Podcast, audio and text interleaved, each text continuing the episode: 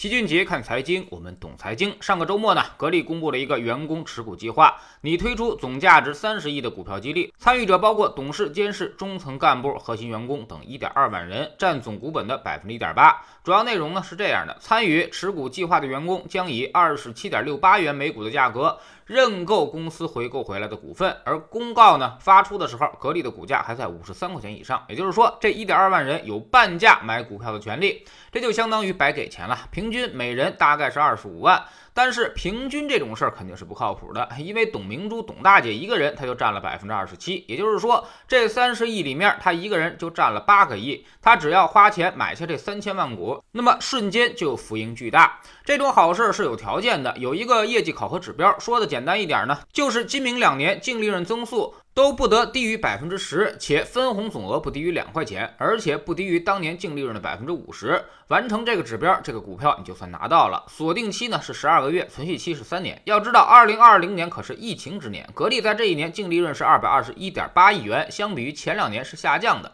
只相当于二零一七年的水平，所以这个业绩考核颇具争议。有人说不难达成，只是相当于恢复到正常嘛。但是老齐认为似乎也没那么容易，因为如果明年比二零二零年增长百分之二十。那么也就意味着格力的业绩要回到二百六十五亿，创出二零一八年的新高。二零一九年它反正是没实现的，当时也没有疫情，所以格力这么大的体量，在没啥新业务支撑的情况下，要想做到持续增长百分之十，其实也并没有那么容易。简单来说，就这批股份是公司从市场上回购回来的，然后半价批发给核心员工，董明珠个人是最大的受益者，但市场对此并不买账。自打这个员工持股计划公布之后，格力已经连续下跌了两天，跌幅达到百分之七点二，可见资本市场正在用脚投票。至此，格力的股价已经从最高点的七十块钱跌到现在的不到五十块钱了，跌幅近百分之三十。特别是最近三个月，已经连续跌了百分之二十下去，总市值已经跌破了三千亿。格力一直都是 A 股市场的大白马，甚至在知识星球秦杰的粉丝群、读书圈里，我们经常用它来做价值投资的举例。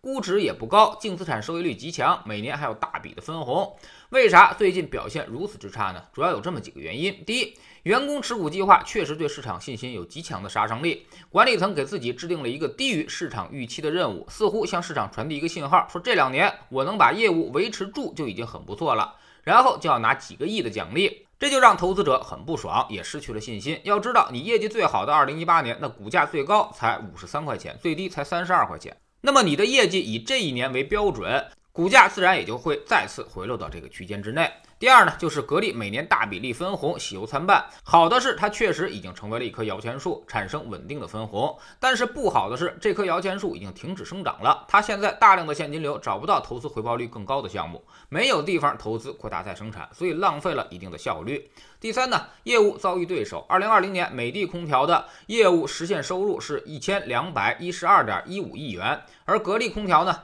业务营收是一千一百七十八点八二亿元，这就意味着美的首次全年在格力核心的空调业务上超越了格力，相当于格力后院起火，丢掉了保持了二十四年的老大的位置，让资本市场全面哗然。第四呢，就是新业务屡屡受挫，无论是之前做手机、做电动车，还是做芯片，格力都是雷声大雨点小，好几年了，大家甚至连产品现在还没见到。董明珠确实在布局未来，但结果并不令人满意。第五，宏观周期影响。今年上半年成本上升压力巨大，原材料都在涨价，而下游涨价很困难，所以中游制造企业承担了巨大的压力。估计业绩会体现在报表上，中报里面大概就会有反应了，不会太好看。如果站在投资角度来说，其实股权激励不激励都在其次，半价也没啥太大问题。在智星球秦杰的粉丝群里面，老齐一直在强调。股价就是对于未来预期的反应。格力这次最大的问题就是把未来两年增长的目标定在了百分之十，这个目标远远低于市场的预期，所以才引发了下跌。那些机构投资者们都是要测算公司三到五年之后业绩表现的，然后想想这个业绩对应的市盈率是否合理，还有没有上涨的空间。比如一家公司现在是五十倍市盈率，看起来好像高估了。如果未来三年业绩能翻两倍，那么它的市盈率就降到了十几倍，即便股价再涨一倍，它也不觉得贵。而像格力这样，未来两三年也就回到二零一八年的水平，那么压根儿它也就没什么估值提升的空间了，肯定会用脚投票的，所以股价也还会下跌。会跌到什么位置呢？跌到股息率远远超过长期国债，吸引那些长期吃股息的资金入市为止。